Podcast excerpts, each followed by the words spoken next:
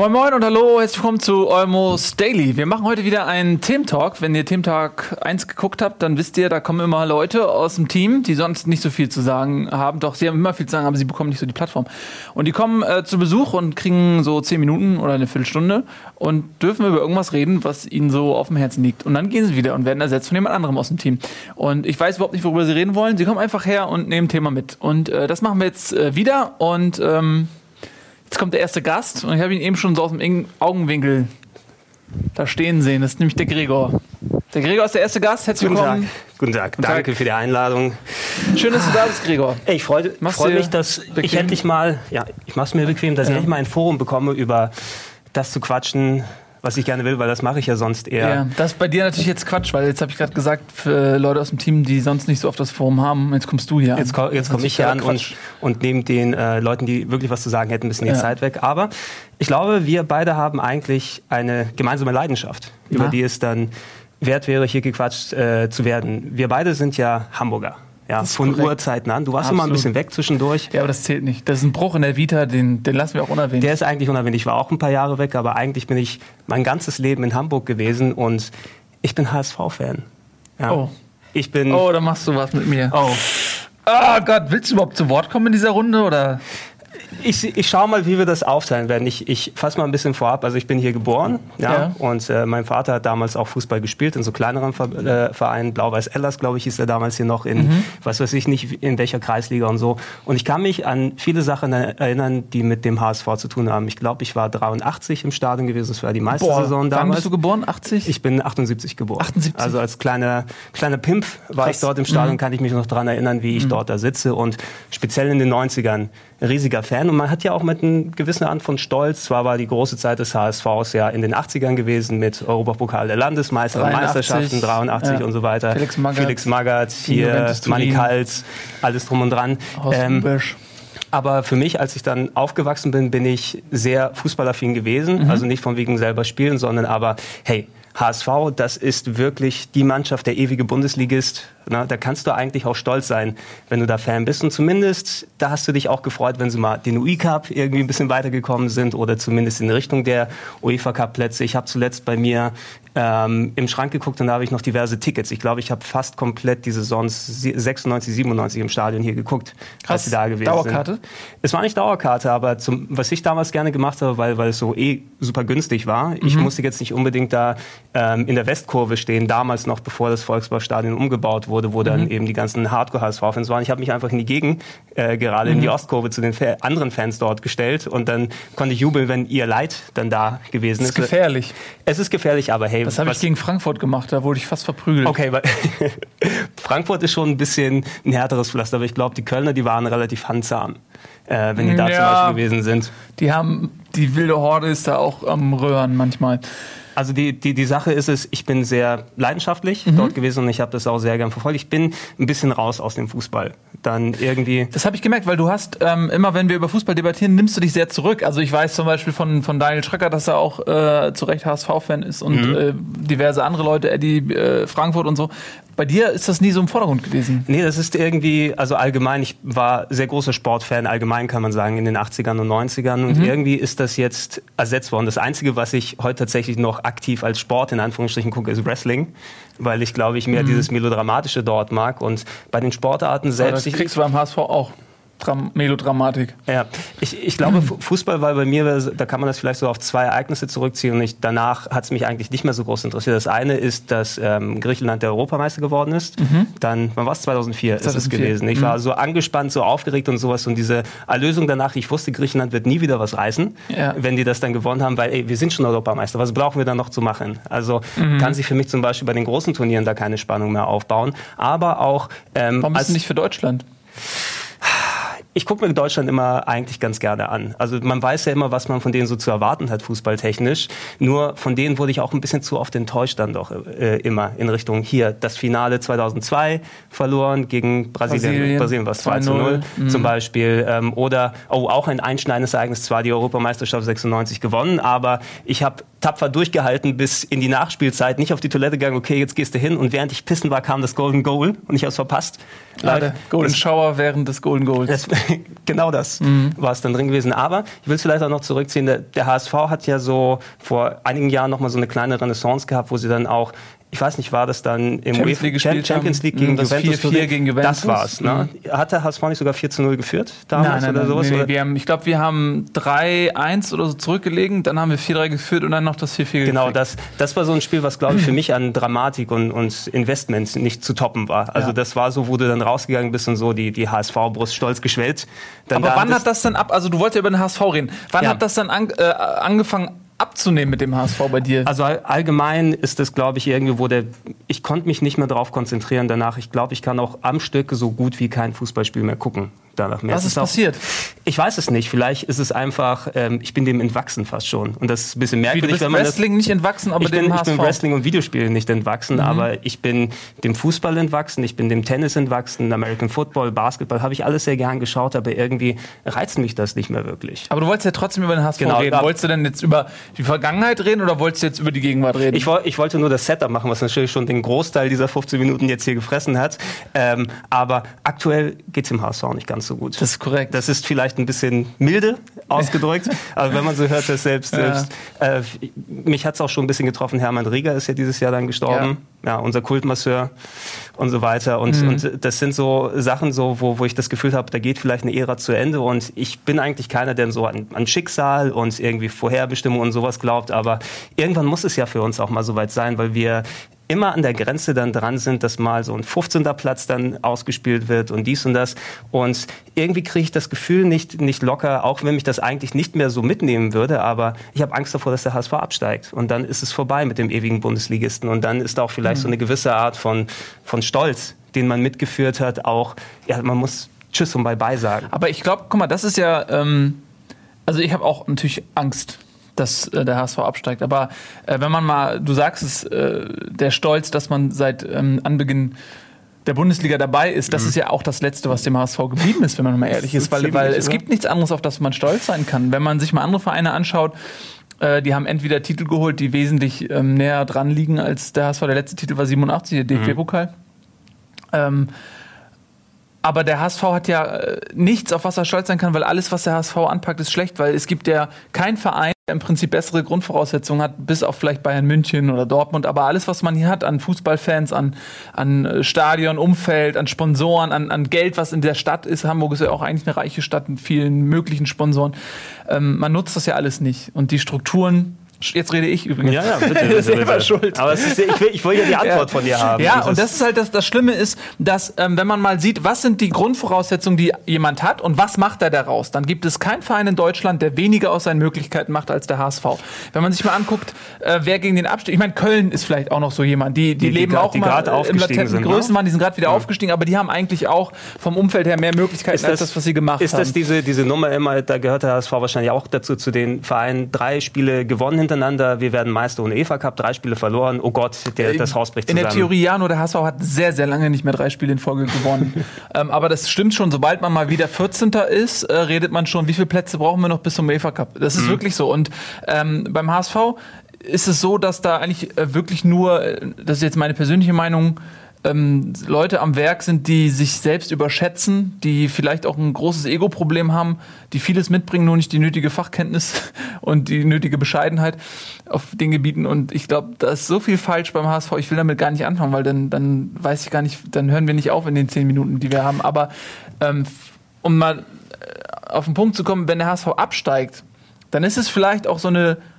nötige Fastenkur, also das ist so die, die Reinigung ist mal nötig, um da mal wirklich so diesen, diese Verstopfung im Hirn, ja, wo man sagt, ach, der SV wird eh nie absteigen und wir können das irgendwie, wir haben nur ein kleines Problem, das müssen wir nur irgendwie gerade biegen. Nein, ja. da muss erstmal alles quasi ausgespült werden. Genau, dass alles ausgespült wird, dass einfach quasi, genau wie du sagst, alles, alle die kompletten faulen Strukturen einfach mal wirklich in sich zusammenbrechen oder aus den Ruinen, aus der Asche, äh, kann dann was Neues ähm, erwachsen, was jetzt momentan mit den handelnden Personen dann auch nicht möglich ist.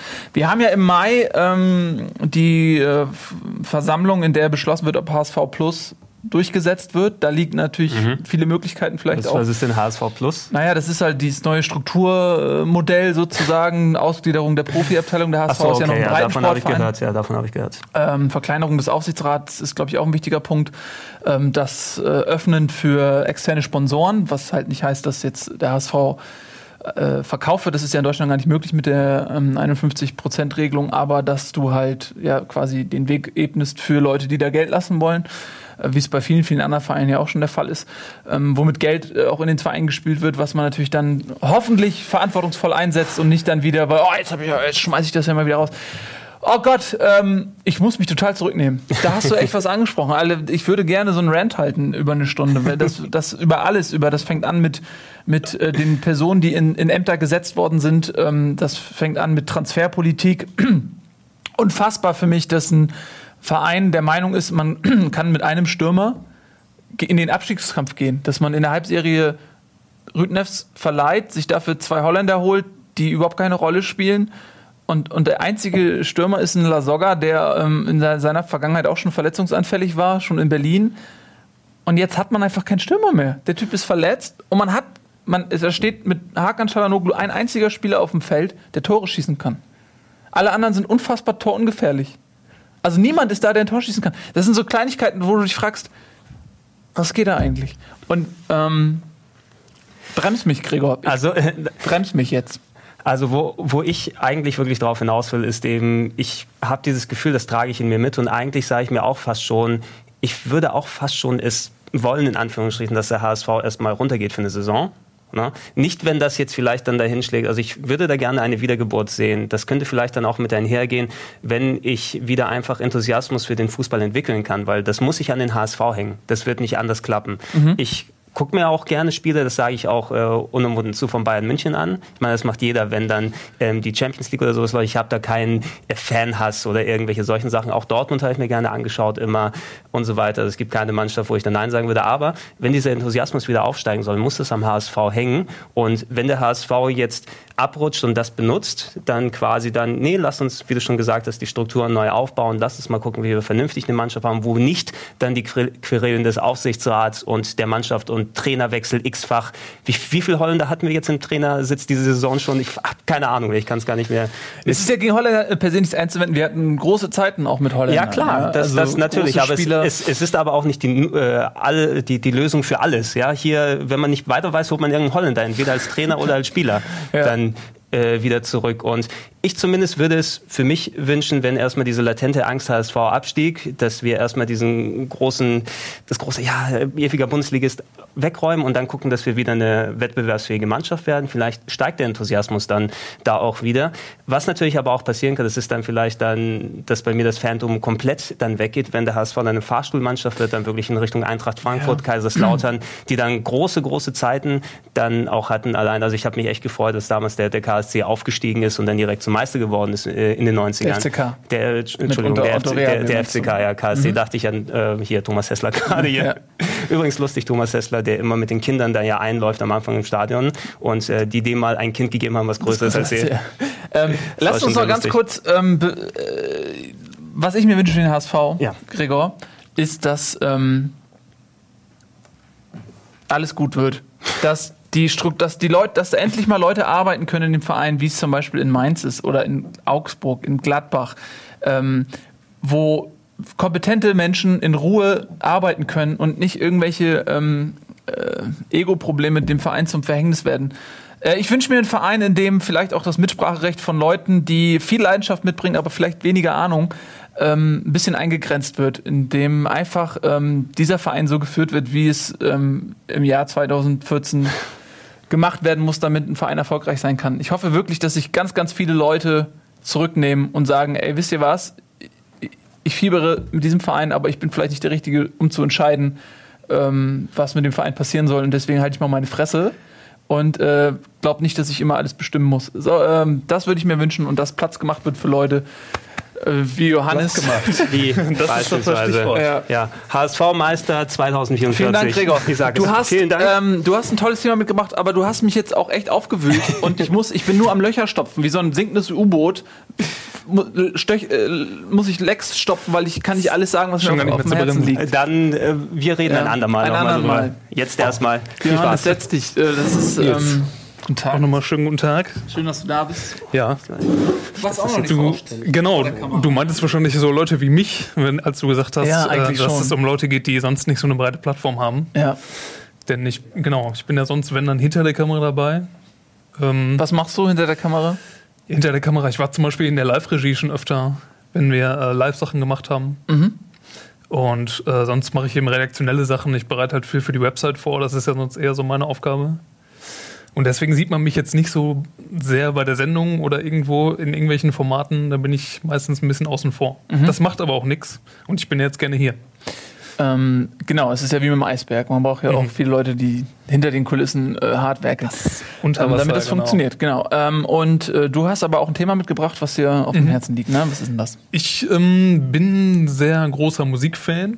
Und zwar geht es da bei mir eher so rockig zur Sache. Ich äh, höre viel so Hardcore, Metal-Zeugs irgendwie. Mhm. Und was ich mir irgendwie so ein bisschen auf dem Herzen liegt seit letztem Jahr schon, das ist das Thema mit der roten Flora hier in Hamburg. Hier in Hamburg, Jetzt, okay. Wir machen es mal ein bisschen politisch jetzt hier. Denn Ja. das ist irgendwie, also das ist schon. Also die rote Flora, muss man dazu sagen, kommt ja nicht jeder aus Hamburg. Mhm. Das ist, äh, es gibt in, in Hamburg im Schanzenviertel ähm, das, das Schulterblatt. Das Genau. ist quasi eine ganz ähm, Das ist ein sehr szeniges Viertel. Sehr szeniges also, Viertel. Also es ist, es ist zwar früher wesentlich szeniger als heute. Es ist mittlerweile auch sehr äh, hip geworden. Äh, Sobald Ja. die Sonne rauskommt, sitzen da wirklich ungefähr 2000 Leute in, in einer Reihe von, von Cafés an der Straße und, und trinken ihren Latte Macchiato. Man sagt Latte Macchiato Strich mittlerweile. Ja. Und äh, direkt gegenüber quasi von diesem Latte Macchiato Strich ähm, ist dann die rote Flora. Genau, da geht es ja? gleich ganz anders zur Sache. Also da ist ja dann wirklich, ähm, da leben Obdachlose auf den Stufen und da wird eben der Skatepark, der dahinter ist, den erneuern die Leute immer selber, schütten da Beton rein und machen da immer. Genau. äh, Also es ist ein Gebäude, Sachen. muss man dazu sagen. ist ein ne? besetztes Gebäude. Ja. Ne? Es ist seit, glaube ich, fast 30 Jahren jetzt besetzt. Und ähm, es wurde eben gekauft vor jetzt auch fast 20 Jahren von einer Privatperson, die das ähm, umbauen möchte, immer noch, und das in was anderes umwandeln will. Äh, das findet aber die Bevölkerung, vor allem des Viertels, nicht so toll. Und deswegen gibt es eben immer wieder Ausschreitungen, richtig, äh, mit gegen, äh, gegen eben diese Pläne von dem Herrn.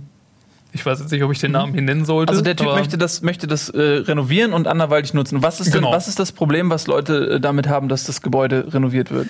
Ja, das Gebäude ist eben besetzt und das gehört eben irgendwie der linken Szene jetzt äh, an und da sind Veranstaltungen drin und das ist eben ein großer Treffpunkt und das ist eben wirklich so ein, so ein Szenemittelpunkt. Und er möchte das zu einem Opernhaus umbauen mit einer Tiefgarage unten drunter und dann wäre das natürlich was komplett anderes. Dann Stichwort Gentrifizierung, die Leute haben eben Angst davor, dass das Viertel dann eben zu schick wird, dass das andere Personenkreise anzieht, dass die Mieten steigen und das ist natürlich nicht ganz unbegründet. Und deswegen gibt es immer wieder Randale. Das letzte Mal groß war ja jetzt äh, Ende Dezember. Das war am 21. Dezember, war die letzte große Demo. Das war eben für den Erhalt der Flora und äh, gegen den Abriss der Esso-Häuser. Das ist ja jetzt nun mal leider schon passiert. Oder das ist jetzt gerade dabei. Kannst du noch mal kurz was zu den Esso-Häusern sagen? Ja, die Esso-Häuser, die wurden, ähm, oder die sind, glaube ich, im, im, waren schon immer im Besitz der Bayerischen Hausbau. Das ist so eine, auch so eine Genossenschaft, so eine Wohnungsbaugesellschaft. Und ähm, die Esso-Häuser waren eben marode. Die sind, glaube ich, in den 50ern, 60ern irgendwann gebaut worden. Äh, auf dem Kiez an der berühmten Esso-Tankstelle, wo es ja auch schon unzählige Dokus drüber gab. Ähm, ja, und die ähm, wurden dann eben jetzt geräumt und werden jetzt gerade abgerissen zusammen mit der Tankstelle, um da neue Häuser zu bauen. Wurden geräumt unter dem, äh, unter dem Argument, dass die baufällig sind Genau. und Da- die- einsturzgefährdet. Genau, die waren ja, da waren also die Balkons, die waren jetzt schon äh, jahrelang mit Holzbalken abgestützt und da Mhm. ähm, äh, wurden dann irgendwann nachts in einer Nacht- und Nebelaktion kam dann die Polizei und hat die Mieter da eben alle rausgeholt. Mhm. Und die durften dann auch nicht, nie wieder da rein, nur ihre Sachen irgendwie holen und ähm, ja, die werden jetzt abgerissen und da werden eben neue Mietskasernen hingebaut Und da gibt es jetzt gerade diesen Streit, habe ich in der Zeitung noch, auch jetzt letztens noch gelesen, dass die äh, Stadt fordert, dass diese bayerische Hausbaugesellschaft ähm, 50 Prozent davon, glaube ich, Sozialwohnungen oder irgendwie mhm. erschwingliche Wohnungen machen soll. Und mhm. die sagen, das ist nicht realisierbar. Das heißt, in, Im Klartext natürlich, sie wollen teure Wohnungen dahin bauen und die dann teurer vermieten. Klar, ähm, die, Weil das, das natürlich, auch eine gute Lage absolut, ist. Ne? das sind natürlich äh, ähm, Deluxe-Lagen und mhm. dementsprechend in Hamburg steigen die Mieten so unfassbar, das ist wirklich ja. krass, man kann da zugucken. Ähm, aber lass noch mal kurz über die gespielt haben. ja, lass noch mal kurz über die über die rote Flora äh, reden und auch mhm. über, über die Proteste. Hast du das Gefühl, ähm, dass die Proteste, dass das wirklich um die rote Flora geht? Oder glaubst du, dass der Großteil der Leute, die da protestieren, eigentlich Krawalltouristen sind? Äh, also, wenn man sich da mal so umhört, also ich war auch das beim bei der letzten Demo, bei der großen Ende Dezember war ich dabei. Mhm. Äh, am 21. Und da ähm, waren das eben, glaube ich, Leute schon aus ganz Deutschland. Also es waren eben auch viele Leute dabei, die dann wirklich auch nur Krawall gestiftet haben, weil es ist dann ja auch gleich wieder hochhergegangen mit der Polizei. Dann sind da ja auch Flaschen geflogen, Steine wieder. Mhm. Dann äh, kamen die Wasserwerfer zum Einsatz und wie man das eben so kennt. Mhm. Und ähm, da waren natürlich wieder sehr viele Leute dabei, die irgendwie gewaltbereit waren und das nur so genutzt haben, um sich irgendwie zu möbeln. Findest du, dass Aber die Aktivisten der, der Roten Flora sich genug von, von diesen Krawalltouristen distanzieren und klar machen, dass es nicht ähm, Teil ihrer Agenda ist? Ja, das ist immer, glaube ich, ein bisschen schwierig. Also so sehr bin ich da jetzt auch nicht drin involviert, dass ich da jetzt irgendwie sagen kann, das ist so oder auch nicht, weil es ist da, glaube ich, auch schwierig zu, äh, zu irgendwie auseinanderzufummeln, wer jetzt der Aktivist von der Flora selber ist und wer nicht, wenn da dann 100 Leute stehen und alle haben ein Transparent in der Hand. Mhm. Ähm, mhm. Anders gefragt, die sind ja ähm, gekennzeichnet als ein schwarzer Block. Die Leute mhm. haben alle schwarze Klamotten an und ähm, ja, das ist das ist die, jetzt da das fragt man sich ja als berühmten Krawall da, fragt, da, ne? Genau, da fragt mhm. man sich ja als Außenstehender. Da ist jetzt äh, ähm, eine Gruppe von Leuten, die möchte gerne dagegen protestieren, mhm. dass die Rote Flora als Gebäude ähm, umgebaut wird und für etwas anderes genutzt wird, was nicht mehr für diesen Stadtteil steht in ihrer Meinung. Genau. Ähm, und was man dann aber als Außenstehender dann sieht, ist, dass da ein unfassbar großer schwarzer Block ist, also Leute, die, die alle schwarz vermummt sind und auch bewaffnet sind. Ähm, und da fragt man sich doch, okay, wenn es denen um die Sache geht und das auch noch so eine leicht, äh, sag ich mal, hippie, hippieske äh, Sache ist, ja, warum ja, trete ja, ich dann als vermummter schwarzer Block auf? Weil du hast doch als schwarzer Block eigentlich schon mal per se das Anliegen als Bedrohung wahrgenommen zu werden. Mhm. Wenn es ja. mir aber um die Sache geht, warum kann ich dann nicht mich bunt verkleiden, wie beim CSD, und mit Blümchen wedeln? Damit mache ich doch viel mehr auf die Sache an sich aufmerksam, als wenn ich ähm, als, als Krawallblock sozusagen schon von vornherein auftrete. Ja, aber das ist ja auch der Fehler. Wenn man nicht so dabei ist oder das so von außen nur betrachtet, dann sieht man das halt oft so. Aber wenn man jetzt dabei ist, dann sieht man, ähm, da waren an dem Tag, glaube ich, irgendwie 8000 Leute unterwegs auf der Schanze. Und davon waren dann vielleicht ich kann das jetzt immer so aus meiner eigenen Einschätzung sagen, waren vielleicht 200 Leute, die komplett schwarz gekleidet waren und die dann Flaschen und Steine geschmissen haben und äh, da irgendwas kaputt gemacht haben. Und der Rest, das waren eben auch teilweise Familien mit Kindern, die dabei waren, die Transparente gemalt haben, an den Kinderwagen gehängt haben. Und das waren eben alles friedliche Demonstranten, die wirklich auch für die Sache dann demonstriert haben. Und die, die dann äh, da wirklich dann immer Unruhe stiften, das sind die, die im Prinzip dann die Demonstration kaputt machen.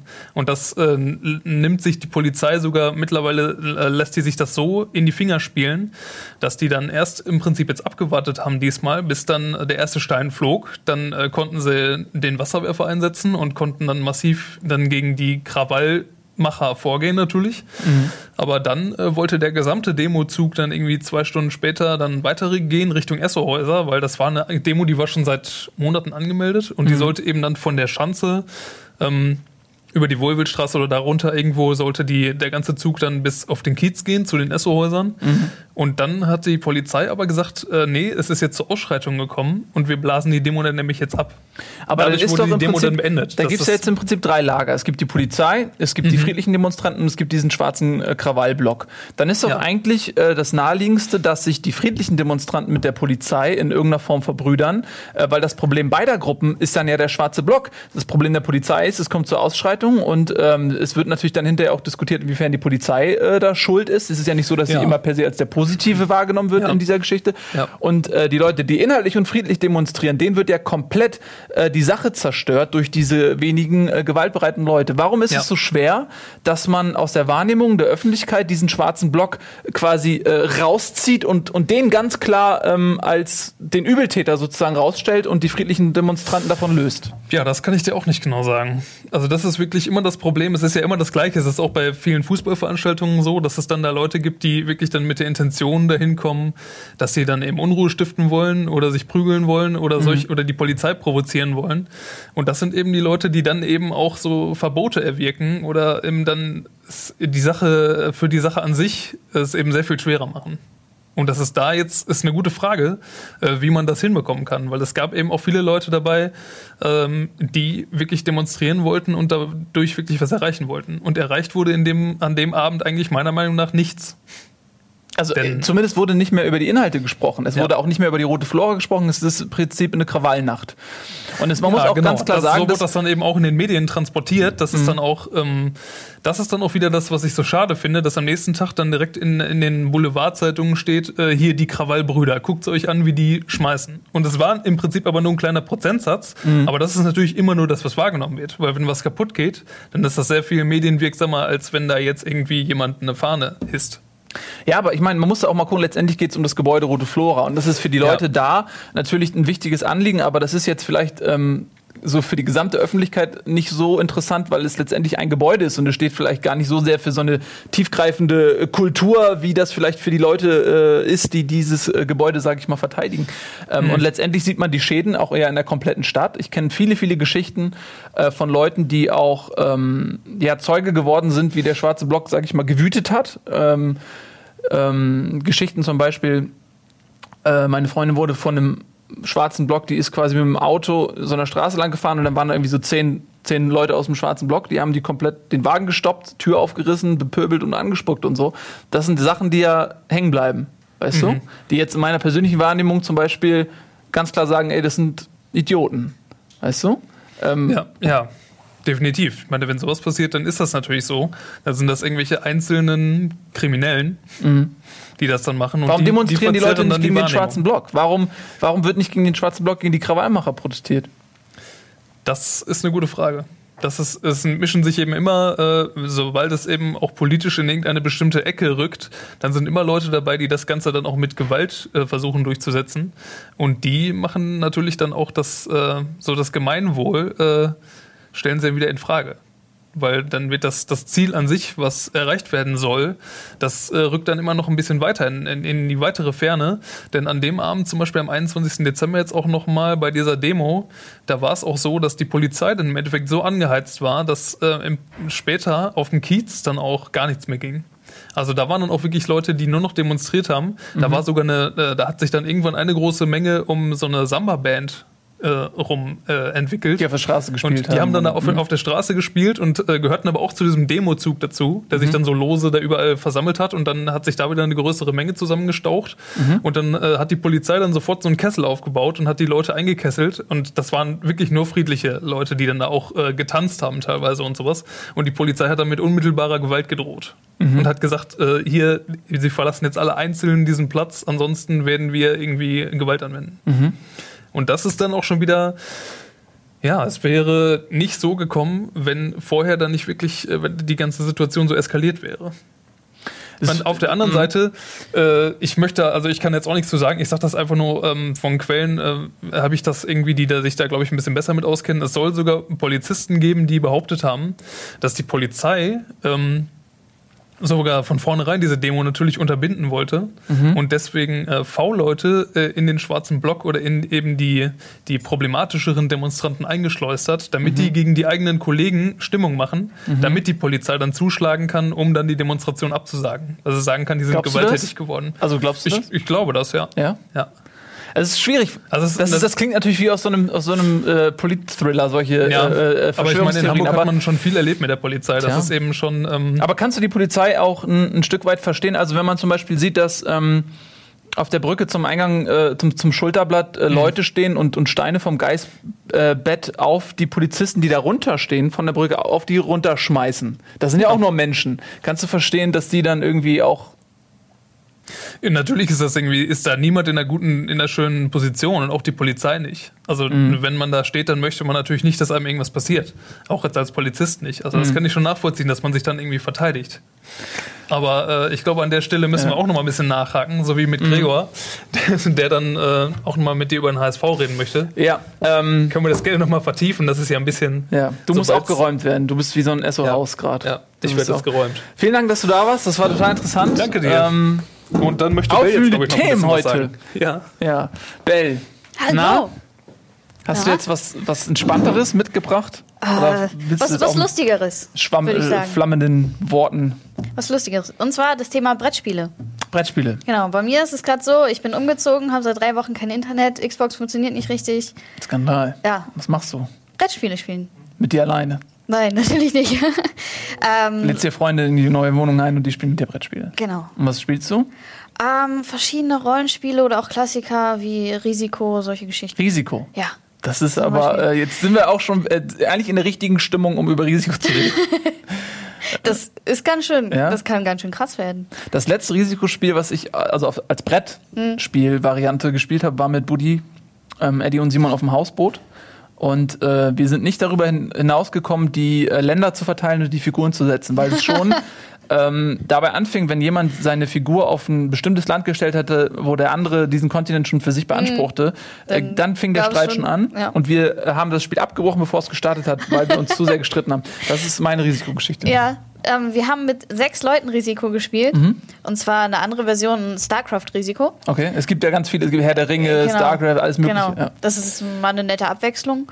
Und es gab auch richtig Krieg. Wenn, wenn die Leute sich dann anfangen zu verbünden Ja. und weil sie fast am Verlieren sind, dann schließen sie sich alle zusammen und gehen einfach alle gegen den, der am meisten Länder hat und Mhm. so. Und, und das kann richtig unfair werden. Das ist richtig Krieg. Und das zieht das Spiel auch so in die Länge. Ne? Ja, genau. Da sitzt man dann auch gerne mal drei Stunden dran oder vier oder so.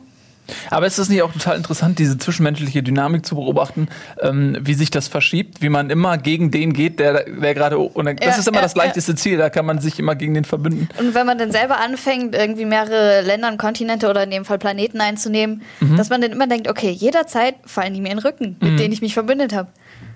Weil man halt so viel. Das ist Diplomatie. Ja, ja, ja. Strategie und Diplomatie. Genau. Das Spiel. Ja, weil im Moment ist mir aufgefallen, so viele Spiele, also Videospiele jetzt mit lokalem Koop gibt es ja gar nicht mehr. Was, Mhm. was gibt es da denn noch so? Gibt nicht mehr viel. Ich Ja. habe zum Beispiel Siedler von Katan als ähm, Digitalvariante auf der Xbox. Funktioniert auch nicht im Multiplayer. Funktioniert nur, ähm, also nicht im lokalen Multiplayer, funktioniert nur im Internet mit anderen Leuten. Und ich finde, das Thema Brettspiele, das ist, also klar, es gibt noch viele Fans davon, aber das geht teilweise auch schon so ein bisschen unter. Wobei es da auch Ist ein bisschen, ist eigentlich im Analogzeitalter äh, geblieben und so ein bisschen äh, das Digitalzeitalter Ja, ja. hat das ein bisschen kaputt gemacht, wie ja, so vieles. ich, ne? ich, war auf der Suche nach irgendwie Geschäften, die äh, Brettspiele verkaufen. Okay, das Ding ist, die sind wirklich teuer. Also ich bin zum Beispiel Fan von einem Spiel, das heißt Descent. Das ist so ein Rollenspiel. Ähm, da spielt einer halt den Bösen, das ist dann sozusagen der Spielleiter und die anderen sind dann in so einem Team. Und dann spielt man sowas wie ein Dieb oder ein Tank und solche Fantasy-Figuren halt. Das Mhm. ist wirklich wie so ein Rollenspiel und so ein Dungeon Crawler. So baut man dann aus verschiedenen Kärtchen so Mhm. also so einen eine Dungeon Mischung aus Pen und- und Paper und, und Brettspiel. ja, genau. Man, Okay. man geht dann irgendwie in, in eine Stadt und kauft sich Rüstung und, und lernt neue Fähigkeiten und so eine Sache. Mhm. Und ähm, das ist richtig cool. Das dauert aber auch teilweise so acht Stunden und dann nur eine, Mhm. eine Mission sozusagen. Glaubst du, dass es eher ähm, ein Problem ist, dass das Spiel als solches an ähm, Bedeutung verliert, weil es die Leute nicht mehr interessiert, weil sie bessere Dinge haben, coolere Sachen, äh, digitalere Sachen haben? Oder glaubst du, dass es vielleicht eher ein Problem ist, ähm, äh, mit zunehmendem Alter auch Leute zu finden, die so lange mit einem sowas spielen? Ja, auf jeden Fall. Also es ist richtig schwer, da Leute zusammenzutrommeln und dann auch noch einen Termin abzumachen. Hey, wann habt ihr mal acht Stunden Zeit und welches Wochenende kann denn mal jeder? Und wenn man dann so ein Spiel anfängt, so wie bei Descent, dann geht es auch wirklich über mehrere Wochen, also von Mission zu Mission zu Mission. Da muss man Und- das Brettspiel auch so unberührt lassen wahrscheinlich. Ja, am besten abfotografieren oder es gibt so kleine Kartons, wo man dann jeder Charakter seinen ganzen Kram da reintut. Mhm. Aber wann hat man denn mal Zeit, so sechs Leute einen Termin zu Und dann finden? reicht das ja aus, wenn einer nicht kann. Und dann, Dann geht schon nicht, Ja, ja, wenn man dann schwer. Familie hat oder so, dann sind die eh raus. Genau, genau. Also das ist das Problem. Die Leute, hast du denn eine Truppe, mit denen du immer regelmäßig Ja, spielen sind kannst? so sechs, sieben Leute, die ab und zu, okay, es ist selten, aber so einmal im Monat vielleicht Mhm. schaffen wir das. Und bist du irgendwie organisiert? Es gibt ja auch in, in Hamburg gibt es zum Beispiel das, das tänzelnde Einhorn, fällt mir ein. Pony? Tänzelnde Pony oder Einhorn?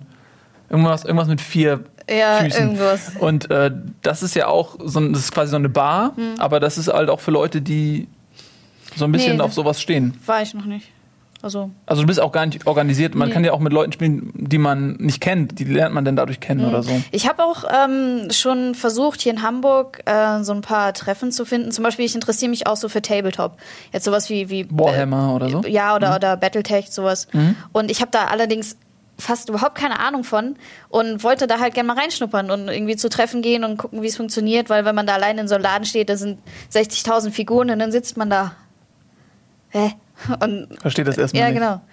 Und es gibt wohl ein paar Sachen, aber es sind auch nicht so regelmäßig. Das ist schwierig, da einfach Leute zu finden, die einem irgendwie da reinführen und Äh, ich habe neulich mal so ein Video gesehen, das fand ich ganz lustig. Ich verstehe auch null von Battletech, aber das war ein lustiges Video. Das habe sogar ich verstanden. Da haben die so ein komplettes, das war so ein Turnier. Und die haben komplett ähm, so eine Landschaft aufgebaut ähm, und dann haben die halt kompetitiv gegeneinander gespielt. Ja. Und da war so ein, so ein Typ, der war irgendwie so ein Arsch, der hat immer gesagt, okay, ich, ich setze irgendwie meine kompletten Figuren, ich warte ab, irgendwie, bis der andere gesetzt hat. Und dann setze ich meine kompletten Figuren irgendwo an den, an den Punkt, wo der schwach ist oder so, hat halt Ja. sich immer irgendwie diesen, den, den Vorteil des, äh, des Reagierens irgendwie offen gehalten, irgendwie so. Und hat aber der Typ, der ähm, kannte den und wusste, was der macht, der, gegen den der gespielt hat. Ja. Und dann hat er irgendwie nur so ganz Billo-Einheiten genommen die ga- irgendwie nichts kosten und hat die kompletten Billo-Einheiten so an die Ränder gesetzt. Und es gibt wohl irgendwie so eine Regel, dass ähm, neue, ähm, äh, neue Einheiten, die aufs Feld äh, gebracht werden, nicht irgendwie im Abstand von, was weiß ich, zwei Feldern neben einer bereits existierenden Figur gesetzt werden dürfen oder irgendwie so. Und dann hat er einfach komplett das Spielfeld mit diesen Billo-Einheiten zugemauert und hat dem komplett alle Türen geschlossen und Ja. dann konnte der seine Einheiten gar nicht aufs Feld setzen und hat verloren. Das ist äh, Warhammer oder so das gewesen. ist fies, ja. Ist fies. Ja. Aber ähm, hättest du Bock drauf? Ich bin mir sicher, dass ähm, unter den vielen, vielen tausend Zuschauern, die wir haben, auch Leute aus Hamburg sind, die gerne sowas zocken oder vielleicht aus der Umgebung sind oder so, die dir Tipps geben könnten oder die, die dich vielleicht einladen zu ihrer äh, Gruppe und dir Hätte das ich auf jeden beibringen Fall mal würden. Bock zu, ja. Das Ähm. hätte ich echt mal Lust. Wo muss man sich dann melden, wenn man dir das beibringen will? Ähm, am besten hier bei Game One, in den Comments irgendwo. In die Comments Ja. und dann meldest du dich per Private Message oder wie machst Irgendwie du das? so, ja. Also du liest das kriegt jetzt. man schon hin. Wenn ich wieder Internet habe, dann kriegt man das schon hin. Ach stimmt, ja gut, das kannst du ja auch dann bei der Arbeit machen. Ja, ja. Also während ihr das Video schaut, sitzt die Bell quasi jetzt im Comments-Bereich, liest sich das durch und wenn ihr sagt, Bell, komm mal vorbei in die Waldgasse 4, da sitzen wir immer zusammen und spielen. Vielleicht hole ich mir da lieber noch eine Begleitung. Das Das ist nicht, okay, ich verstehe, dass du dich sicherer fühlst. Ja. Oder die Begleitung kann ja auch ein Pfefferspray sein zum Beispiel. oder so. Ja. Irgend sowas. Auf okay, jeden aber Fall, ja? dieses Thema Brettspiele, das kann halt so mega komplex sein. Aber Mhm. man kann auch wirklich die Klassiker spielen, wie Monopoly oder Siedler oder Civilization die oder. alten Kindheit, Ja, genau. Kindheitsklassiker. Civilization? also, äh, gibt es da nicht sowas ähnliches? War das nur gehört. die Siedler?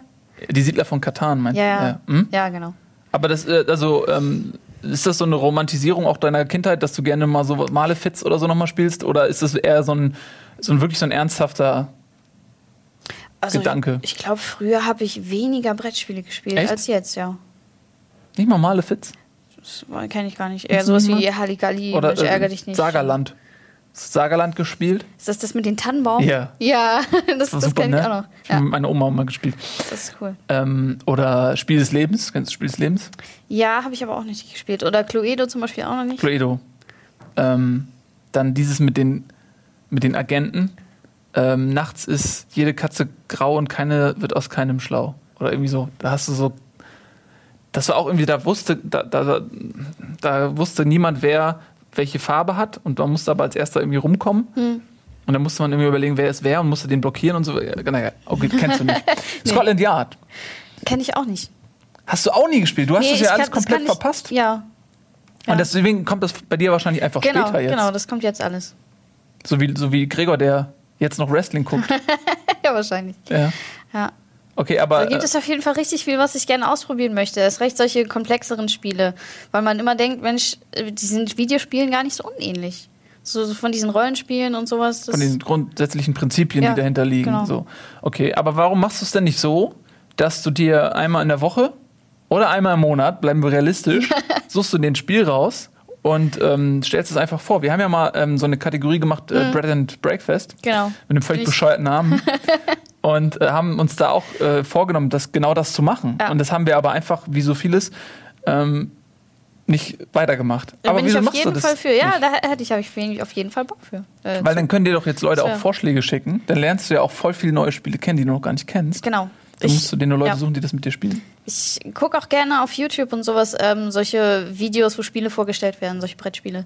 Weil viele Sachen hat man einfach so überhaupt nicht auf dem Zettel. Wenn man jetzt nachdenkt, okay, welches Spiel will ich jetzt spielen, dann guckt man halt ein bisschen im Internet oder in einem Fall nur die Klassiker ein. Mhm. Also es gibt auch coole Spiele, so, so Horrorspiele, wo dann so eine Horrorgeschichte erzählt wird und man dann miteinander spielt und irgendwann noch gegeneinander, weil irgendjemand dann irgendwelche Intrigen schmiedet und so. Mhm. Aber das, Das ist, da bist du auch, da bist du auch genrefrei. Ja. Also du sagst jetzt nicht, du willst jetzt irgendwie so Sci-Fi oder Fantasy. Du bist ja großer Fantasy-Fan. Du spielst ja auch Oblivion Ja. online und so, ein- so ein Kram. genau, auf jeden Hast du überhaupt noch Zeit für Brettspiele? Ja, ja. Da findet man, denke ich mal, immer ein bisschen Zeit. Man hat ja immer mal keinen Bock, irgendwie jetzt ein Videospiel zu spielen. Ich zumindest. Da Mhm. hab ich immer Bock drauf und dann macht man mal was anderes. Erzähl mir noch mal eine lustige Geschichte, ähm, was dir so bei Brettspielen passiert ist. Was macht das für dich aus, so die Emotionen?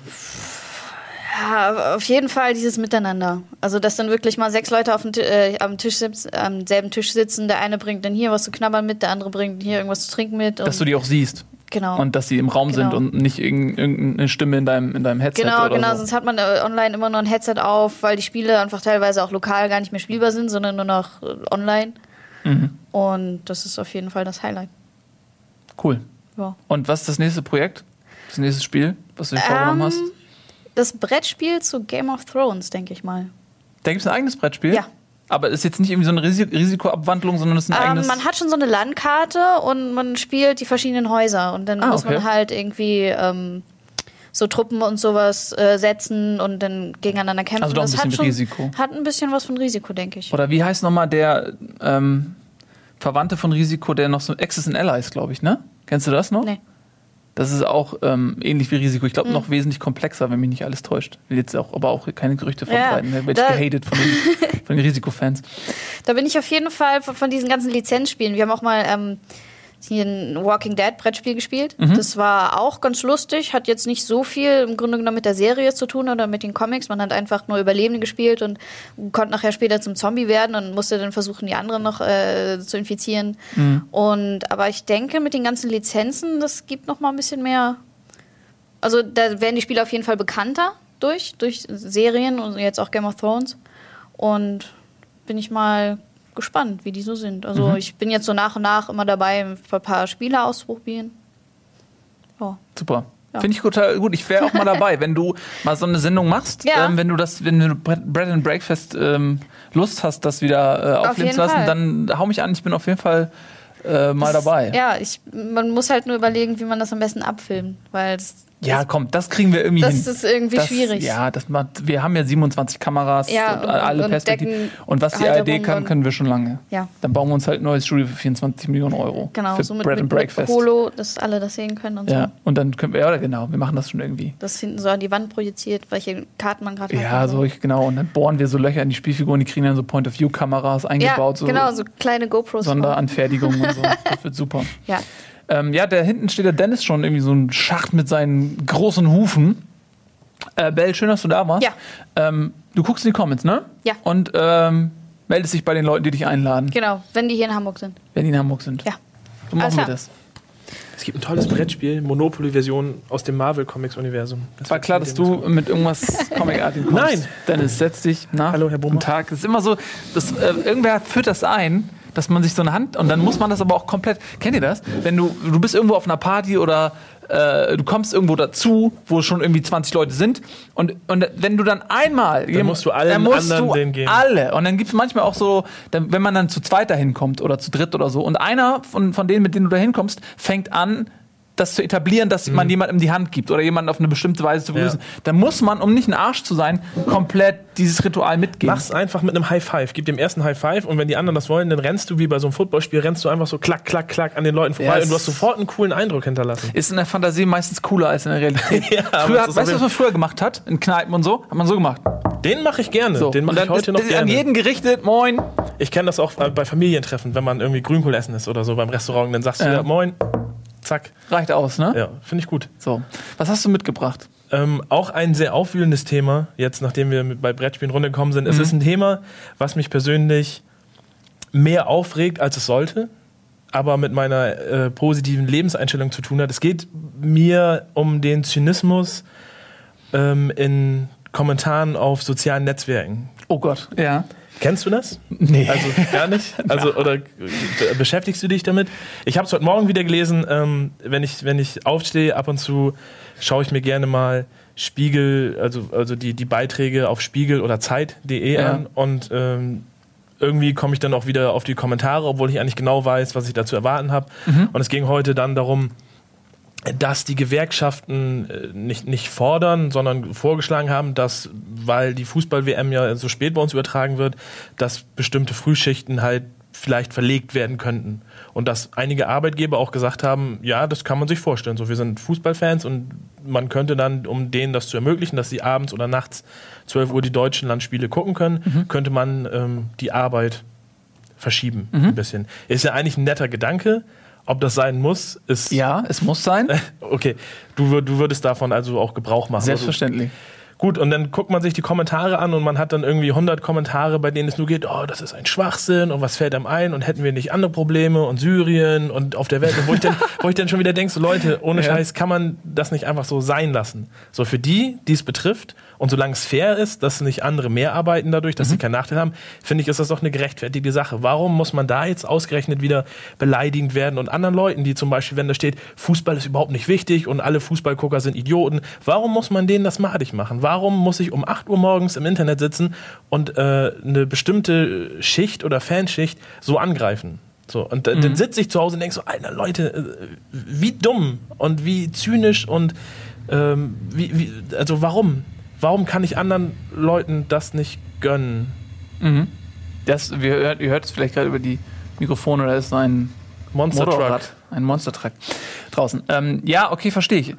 Ähm, kann ich total verstehen. Ist ja eigentlich so ein Grundproblem des Internets, dass auf einmal äh, man mit Meinungen konfrontiert wird, ähm, die man vorher gar nicht sich eingeholt und auch nicht gehört hat, weil man wahrscheinlich auch mit den Leuten nichts zu tun hatte. Jetzt auf einmal ist man in so einem, in so einem Überfluss an Meinungen und äh, man findet immer Sachen, die man nicht teilt und die einen aufregen. Aber ist es vielleicht nicht so, kann man sich nicht einfach einreden und sagen, die Leute, die in diesen Artikel gehen und der glauben, sie müssten jetzt ihre Meinung mitteilen. Also ich stelle mir dann mal vor, die sitzen alleine zu Hause oder wo auch immer und lesen diesen Artikel und gehen dann in die Comments und schreiben irgendwas mit der Erwartungshaltung, dass das Leute lesen.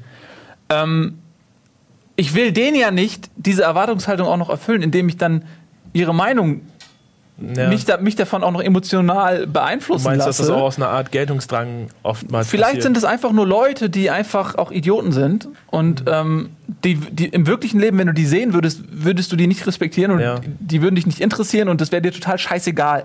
Warum in dem Moment, wo der aber im Internet einfach nur äh, Wort ist und du nicht weißt, was das für jemand ist, regt dich das auf, weil warum eigentlich? Warum Genau, kann man da das nicht drüber Frage. So. Das ist die Frage. Das ist die Frage, mit der ich mich jedes Mal auseinandersetze, wo ich reflektiere, warum. Ähm, und wie gesagt, es ist, vielleicht hat das tatsächlich mit meiner, mit, mit meiner Lebenseinstellung und meiner eigentlichen Einstellung zum Leben zu tun, dass mich das aufregt, dass es halt Menschen gibt, die eben so agieren. Das, mir sind, das ist jetzt bestimmt ein, nee, wie lange ist jetzt diese, dieses Flüchtlingsdrama von Lampedusa? Das ist ungefähr ein halbes Jahr her, glaube ich, oder? Das, also ich glaube, das ein fortlaufendes oder, Drama oder ist. wo das zum ersten Mal wirklich in den Medien aufkam. Mhm. Da kann ich mich erinnern, und das ist mir bis heute im Kopf geblieben, hat tatsächlich einer geschrieben, eigentlich müsste man an den Küsten von Italien MGs aufbauen und die komplett alle abballern. Das stand so unter diesem Kommentar. Habe ich Mhm. gesagt, Alter, was muss man für ein Arsch sein und für ein Idiot, um sowas zu schreiben?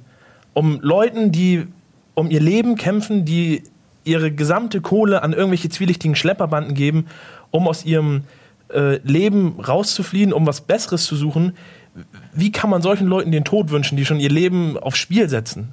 Nur um der bessere. So, was, was für ein Mensch muss man sein, um das selbst in die Tasten zu tippen? Also das, und das sind so Sachen, wo, wo da, da wühlt es mich wirklich innerlich auf. So, und da ähm, fehlt es mir dann auch wirklich ähm, daran, ruhig zu bleiben. Also, das ist so eine, so eine Weltsicht einfach. Also ich finde das irgendwie total also positiv und, und auch beachtenswert, dass du, ähm, dass du so ein sensibler Mensch bist, dass dir das wirklich nahe geht. Ich finde, das Ja. ist eigentlich eine total respektable Charaktereigenschaft, die du da hast. Ähm, aber wahrscheinlich weißt du selbst ja auch ganz genau, wie unfassbar viele Idioten es immer gibt. Ähm, und das Problem ist natürlich, wenn man denen anfängt zuzuhören und wenn die auf einmal an, wenn man, wenn die auf einmal eine Gewichtung bekommen, die die eigentlich nicht verdient haben. So. Richtig. Ähm, aber auf der anderen Seite ist das ja auch immer ein Hinweis darauf, dass es sie noch gibt. Und dass man vielleicht sich selbst auch mehr engagieren muss. Ähm, genauso wie wenn es jetzt irgendwie eine Demo gibt von, von irgendwelchen Nazis, dass es dann immer wieder zehnmal so viele Leute gibt, die eine Gegendemo machen und sagen, hey, ich bin nicht damit einverstanden, äh, was die hier vertreten. Richtig, ähm, ja. Genauso kann man das ja vielleicht auch irgendwie so als, als Weckruf nehmen und sagen so, ey, weißt du, wenn die Leute, die sowas sagen, wenn die ähm, öffentlich aktiv sind, dann muss ich das vielleicht auch sein. Es gibt ja auch ähm, in den Kommentaren definitiv Gegenbeispiele, aber ähm, also ich nenne da gleich noch eins, aber du kennst das ja sicher auch und auch von, von, von unserem eigenen Kanal, wenn es um die Kommentare geht. Äh, Zehn positive Kommentare reichen oftmals nie an einen negativen ran. Du merkst dir immer den negativen. Der rote Ampeleffekt sozusagen. Genau.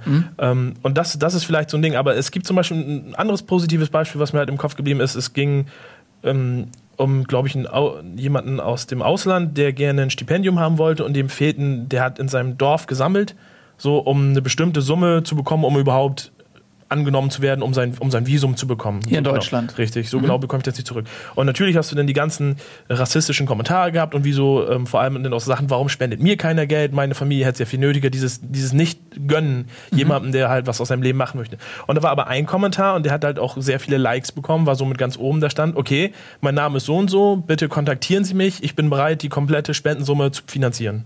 Wo ich gesagt habe, das ist, äh, also da muss man den, Es kam die Mail aus von dem nigerianischen Prinz. ich weiß es nicht, glaube nicht. Aus der Munde?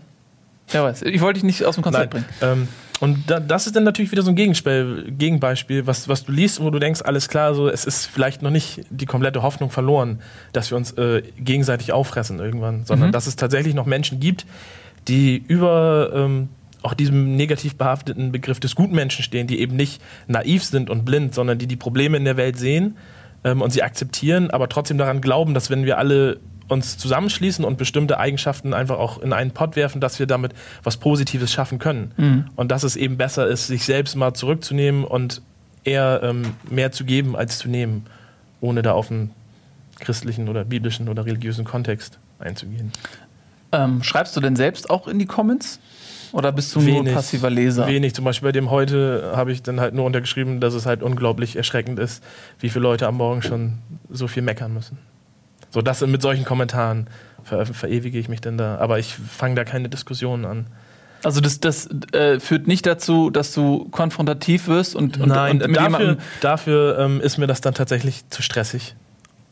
Also, Also ja, ich meine, vielleicht hast du einfach nicht das, äh, die Veranlagung, dass du ähm, ein konfrontativer Mensch bist. Vielleicht Doch, führt im- im das bei dir. Gegenteil. Ja, bist du? Im, Im echten Leben bin ich, ein, bin ich gerne konfrontativ, weil ich glaube, wenn man sich wirklich auf Konfrontationskurs geht, wenn man ein Problem hat oder irgendwas ausdiskutieren möchte und man macht das auf eine ehrliche Art und Weise und man zeigt auch Respekt in dieser Konfrontation, dann kommt man am Ende immer mit was Besserem raus.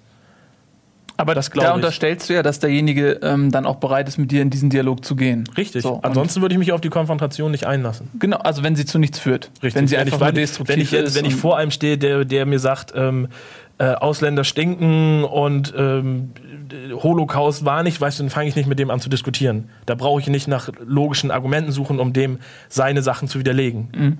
Ähm, wenn da jetzt aber jemand steht, der sagt, ja, und ich finde, das ist so und so, und ich habe die und die Erfahrung gemacht, dann kann ich mit dem auf einer anderen Art diskutieren und kann sagen, ja, aber das ist deine subjektive Wahrnehmung und pass mal auf, so sind die Fakten und so und so, überdenk das nochmal. Mhm.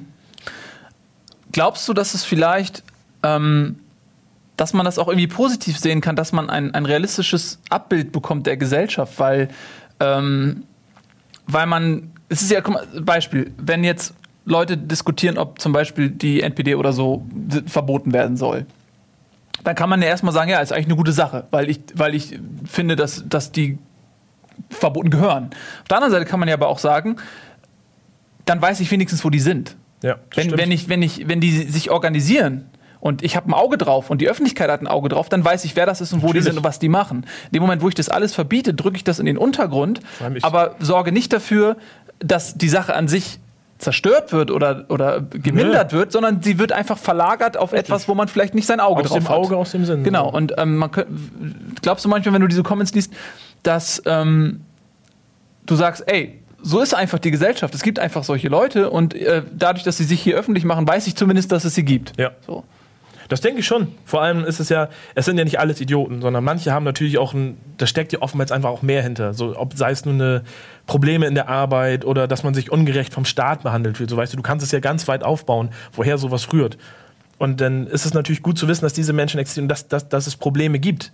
Warum ist ein Mensch denn unzufrieden? Warum muss er diese Kommentare machen? Ist er ein Idiot oder hat er vielleicht gerade den Job verloren oder muss er jeden Pfennig umdrehen, damit sein Kind was zu essen hat? Ähm, solche Sachen, ähm, sowas, also, sowas wenn, wenn, man, du meinst, wenn man ihm auch empathisch gegenübertreten kann und Richtig, seinen Punkt natürlich. verstehen kann. Ähm, Also das, das, ist, das ist ja, diese, diese, diese Empathie führt ja dazu, dass ich mich darüber aufrege. So, es ist ja, ich, ich fragte noch mal, warum? Warum muss das so sein? Ich, ich würde jedem immer, ähm, wie nennt man das, den, ähm, das Recht des Zweifels? Oder, ja, ja, ich weiß, was du meinst. Hm? das, das geben. So, warum? Erzähl mir so, was, was dein Problem ist. Mhm. Und deswegen finde ich es gut, also, also, du, also du hast recht mit dem, was du sagst, Mhm. dass man den Überblick bekommt, dass diese Menschen existieren und dass man sich eben genauso um diese Leute kümmert, weil wenn die Probleme haben, dann darf man die natürlich jetzt nicht wegschieben, nur weil sie sich wie Arschlöcher benehmen. So, es muss, niemand wird als Arschloch geboren oder als Rassist oder als, als Mörder oder sonst irgendwas. Sondern das hat Gründe und man muss diesen Gründen auf den Grund, man muss diesen Gründen auf den Grund geben, um zu ergründen, Mhm. warum dieser Grund existiert. Das ist, ich finde, das ist total die schöne Einstellung. Ich ähm, kann die nicht in, in allen Punkten teilen. Ich würde mir wünschen, dass das so ist. Das ist eine Aber- sehr schwierige Einstellung vor allem. Also man, Ja. man bekommt, ähm, es ist zum einen ist es schwer, weil man eben mit diesem Gutmenschenbegriff plakatiert wird, ähm, weil andere Leute sich in einer gewissen Defensivhaltung natürlich dann auch meiner Meinung nach befinden, weil sie sehen, da ist jemand, der ja, der, der greift mich an, scheinbar, weil ich halt jetzt gerade Probleme habe und diese Probleme rauslasse. So, Mhm. ich, ich kritisiere ja dann sozusagen Leute, denen es sch vielleicht schlechter geht als mir ähm, und verstehe teilweise nicht, warum sie so reagieren, aber möchte das verstehen. Andererseits ist es sehr schwer, als positiver Mensch durch die Welt zu gehen, weil einem das nicht mehr jeder abkauft. Das ist, das ist ein Problem. Diese, eine, eine, da sind wir wieder beim Zynismus, dass dir Leute, wenn, also du meinst, wenn, wenn, wenn du eine positive oder sag ich mal eine so, so wie ich als Mensch bin, ohne Ja. das in den, in den Mittelpunkt irgendwo zu stellen, der, der jemand ist, der in meinem Freundeskreis oder Familie oder auch hier auf der Arbeit jemand ist, der sagt, okay, wenn irgendjemand Hilfe braucht, so bin ich der Erste, der sagt, alles klar, so, ich stelle meins erstmal zurück, so, lass uns auf das Problem schauen, was du hast und ich helfe dir dabei, das zu lösen. und Leute glauben dir das nicht. Genau, zum Beispiel, das ist ja auch, wenn du Leute kennenlernst und sagst denen so, ja, ich bin der und der Typ, ich mache das und das und ähm, soll ich dir eben dabei helfen? So, ich bin auch jemand, äh, der würde halt eben jemandem helfen, der auf der Straße halt seine Einkaufstüte verliert. So, wo zehn bist ein Leute. hilfsbereiter Mensch, ja. Ja. Und manchen, manchen Leuten ist das dann schon wieder suspekt. Also es gibt dann natürlich auch Leute, die sagen, nee, bitte fass dir das nicht an und so. Und du denkst, so, ey, ich wollte doch nur helfen. So ist doch, ähm, da ist kein, kein. Äh, Böser Hintergedanke, sondern genau, das ist es einfach ist nur einfach so. eine, eine tief verankerte Menschenliebe in dir, Definitiv. die dich dazu bringt, dass du einfach äh, anderen Leuten helfen möchtest, Ja. und zwar ehrlich und ohne Hintergedanken, ohne Genau. Agenda, irgendwas und ähm, und du stößt dabei aber auf Misstrauen, weil, weil Leute, ich glaube, guck mal, ich glaube, Leute filtern ähm, alle Gedanken und, und alle Empathie immer ja durch sich selbst. Ja. Ja, und das ist, deswegen bekommt alles immer eine Färbung. Das heißt, jemand macht irgendwas und du fragst dich automatisch, warum macht er das? Filterst das aber durch dich selbst, durch deine eigene Persönlichkeit und dementsprechend unterstellst du demjenigen ein Motiv. Wenn du ein gutgläubiger, naiver Mensch bist und du siehst, irgendjemand macht was, dann sagst du vielleicht auch, ah, das macht der vielleicht aus diesen, diesen Gründen, die dann Genau. für jemanden, der eigentlich sehr we wesentlich misstrauischer ist vielleicht, der demjenigen ganz andere Motive unterstellt, weil er sie durch seine äh, Persönlichkeit filtert. Und ähm, die Leute, die dir dann mit diesem Zynismus gegenüber äh, treten und die dir dann vielleicht das nicht abnehmen, dass du einfach wirklich ein guter Mensch bist, ähm, die sind eben selbst vielleicht nicht so ein guter Mensch oder haben schlechte Erfahrungen gemacht, dass sie es denen nicht mehr glauben. Aber das sollte dich ja auf keinen Fall ähm, korrumpieren. Nee, du solltest so nicht. bleiben, wie du bist, weil du, ich glaube, man kann sich jetzt objektiv äh, auf den Punkt einigen, dass es besser ist, ein guter Mensch zu sein als ein schlechter. Und von daher solltest du dich äh, nicht von den falschen Leuten Nein, das, ähm, das nicht. runterziehen lassen. Dafür ähm, ist meine innere positive mentale Einstellung, nach der ich lebe, nach der ich auch mein Leben ausgeredet habe, ist eigentlich auch viel zu stark verankert, als dass ich ähm, mich davon irgendwie negativ beeinflusse. Aber machst du es dann auch bewusst? Also du bist dann Rückschlägen und Reaktionen ausgesetzt, die quasi deinem Naturell nicht entsprechen, sagst du dir dann wirklich oft bewusst, ey, auch ich merke, wie vielleicht eine Wut in mir hochkommt oder sowas, Ja, oder wie ich vielleicht ähm, aus, aus einer schlechten Erfahrung heraus mir sage, nie wieder, oder projiziere vielleicht das, was dir jemand anderes angetan hat, auf alle, einfach weil es einfach ist, ähm, Nee, dass du Fall. dann dagegen ankämpfst und sagst, ey, ich bleib meinen Ja. Prinzipien treu. Richtig, definitiv, das mache ich. Das habe ich mir in den letzten Jahren auf jeden Fall auch wirklich antrainiert oder vorgenommen, so die Welt zu sehen. Und es hat sich meiner Meinung nach ähm, auch gebessert. Also ich habe alle meine Ziele dadurch irgendwie erreichen können, die ich mir gesetzt habe. Und habe sehr starke Rückschläge oder Erfahrungen damit auch überstehen können, sozusagen. Gibt es aber auch wahrscheinlich Menschen in deinem Leben, die dir dann da eine Konstante sind oder die, auf die du dich verlassen kannst. Ja, klar. Ähm, aber auch ähm, im Gegenzug Leuten, denen ich dadurch halt auch selber eine Konstante sein konnte. Gibt es Beispiele, wo du jemanden, sag ich mal, bekehrt hast, wo jemand, ähm, den du dann so mitgenommen hast Bekehren, auf die Reise? Bekehren ist auch sowas, was ich, was ich, was ich, ich mag dieses, dieses Wort, dieses Bekehren und Predigen. Das, Nein, aber pass auf. Ähm, ich, ich, sag, ich, ja, es, also anders. es, es, es gibt ja, es gibt ja, um das nur kurz anzuschneiden, es gibt Mhm. so einen Begriff Positive Mental Attitude, wonach ich mich ausrichte. Das ist von einem Autor, Napoleon Hill. Der hat ähm, Bücher darüber geschrieben. Das funktioniert so: Your attitude decides your altitude, sozusagen. Also alles, was ich mir vorstellen kann, kann ich auch erreichen. Das habe ich eben auch über eine Hardcore-Band, die ich sehr, sehr gerne mag, habe ich das mir praktisch angeeignet und habe mein Leben danach ausgerichtet. Das heißt, ich habe dann noch aufgehört zu rauchen, ich habe auch aufgehört, Alkohol zu trinken für mich. Das waren alles so Entscheidungen, um überhaupt Entscheidungen zu treffen. Eben auch dieses, dieses Positive, das ist eine Entscheidung, die man treffen muss und man lebt danach. Einfach eine Entscheidung treffen, nicht lange drüber nachdenken. Und äh, in meinem Freundeskreis, der mir sehr, sehr viel bedeutet, mit dem ich jetzt halt die fünf Jahre in Bremen praktisch verbracht habe, war das am Anfang immer noch so, ja, PMA und so, das war dann immer noch so lustig, da hat man sich dann ein bisschen darüber beäumelt, so wie man das im Freundeskreis macht. Im Endeffekt ähm, war es aber so, dass sich das für die auch rentiert hat und die dann gesagt haben, ja, ey, du bist der gut gelaunte und so, ich brauche jetzt mal eben hier wieder ein bisschen, bisschen positive Energie sozusagen, weil es mir schlecht geht und dann, dann kommen die Leute auch zu einem und sagen, ey, hast du nicht mal einen Ratschlag oder ähm, komm einfach vorbei, so mir geht's halt nicht gut und ähm, aber fühlst du dich ja manchmal ausgenutzt? Nein, bei denen, nicht bei meinen Freunden. Da, Die können mich gar nicht ausnutzen. Wenn sie mich, wenn ich das Gefühl hätte, sie würden mich ausnutzen, ähm, würde ich sie auch aus meinem Freundeskreis ausschließen. Also da bin ich auch hart. Es- Ich schließe so gut wie alles, was irgendwie negativ mich beeinflusst, auch aus meinem Leben aus, außer Facebook-Kommentare.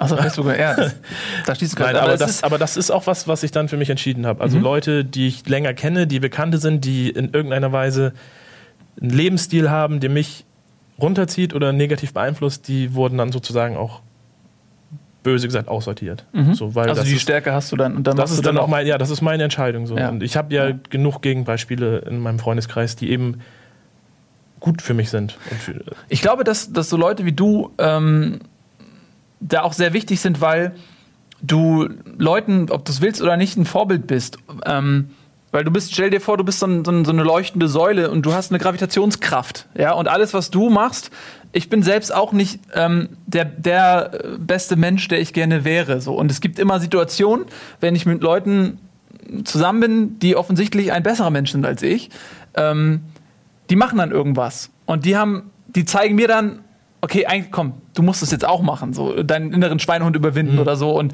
wenn es so Kleinigkeiten sind als Kind, so der, du spielst irgendwas und der Ball fliegt weg. So, nee, ich hol den nicht. richtig so, ne? Und dann gibt's immer einen, der, Der sagt, oh, komm, immer. scheiß, ihr haltet eure, eure Fresse mit eurem Scheißdiskussion, ich hole jetzt den Ball. Und dann hast, denkst du so, fuck, ey, der ist der bessere Mensch. Und dann nächstes Mal bist du vielleicht derjenige, der Ja. den Ball holt. Und wenn du, wenn die, der Mensch aber nicht dabei gewesen wäre, der diesen Antrieb gegeben hätte, dass du selbst zu einem besseren Menschen bist, dann hättest du beim nächsten Mal auch wieder diskutiert und hättest den Ball nicht geholt. Und das, da gibt's ja tausend denkbare Möglichkeiten, dann auch im Erwachsenenalter sind es dann andere Situationen. Ja.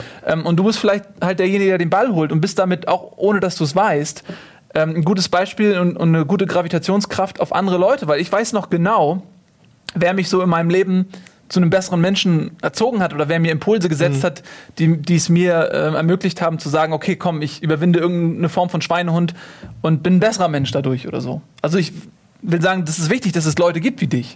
So, lässt sich nicht unterkriegen von, Nein, das von negativen Dingen. gar nichts. Nichts kriegt mich äh, runter. Außer diese Comments halt. Ja, diese, es ist, es ist, das ist aber auch schon, das ist was, da könnten wir noch auch, auch eine Stunde drüber reden, was ähm, äh, Facebook und soziale Netzwerke so ein zweischneidiges Schwert, wo ich eigentlich so die Schnauze voll von habe, aber trotzdem irgendwie jeden Tag schaue oder irgendwas, was, was es da Neues gibt. Aber eigentlich will ich das nicht mehr. Es ist wahrscheinlich unvermeidbar.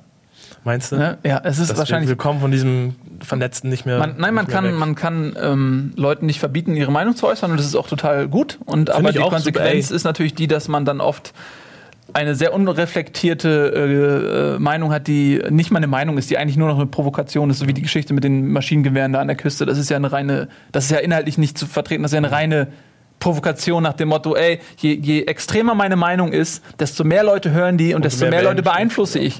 Ähm, das ist ja traurig, eigentlich, wenn jemand nicht in der Lage ist, durch Inhalte, durch Argumente Leute zum Nachdenken zu bringen und, und, und jetzt sage ich schon wieder Gravitation, also ein, eine Auswirkung auf andere Leute äh, zu generieren, dann bleibt ihm nur noch die Provokation, dass Leute schockiert sind und angewidert sind. Und das ist, die, das ist die einzige Möglichkeit für so einen Menschen, jemand anderen um sich herum zu berühren und zu beeinflussen. Und das ist eigentlich in sich das größte Armutszeugnis, was du jemandem ausstellen kannst. Und deswegen darf man eigentlich diese Berührung, diese negative Berührung mit der schwarzen Hand überhaupt nicht zulassen, in dem Moment, wo du sowas liest wie mit den Maschinengewehren. Das, das muss man irgendwie abcutten und die Empathie in dem Moment streichen und einfach sagen, okay, das ist nur bösartig und das lasse ich gar nicht mehr an mich ran. Ja, das ist wahrscheinlich das Vernünftigste.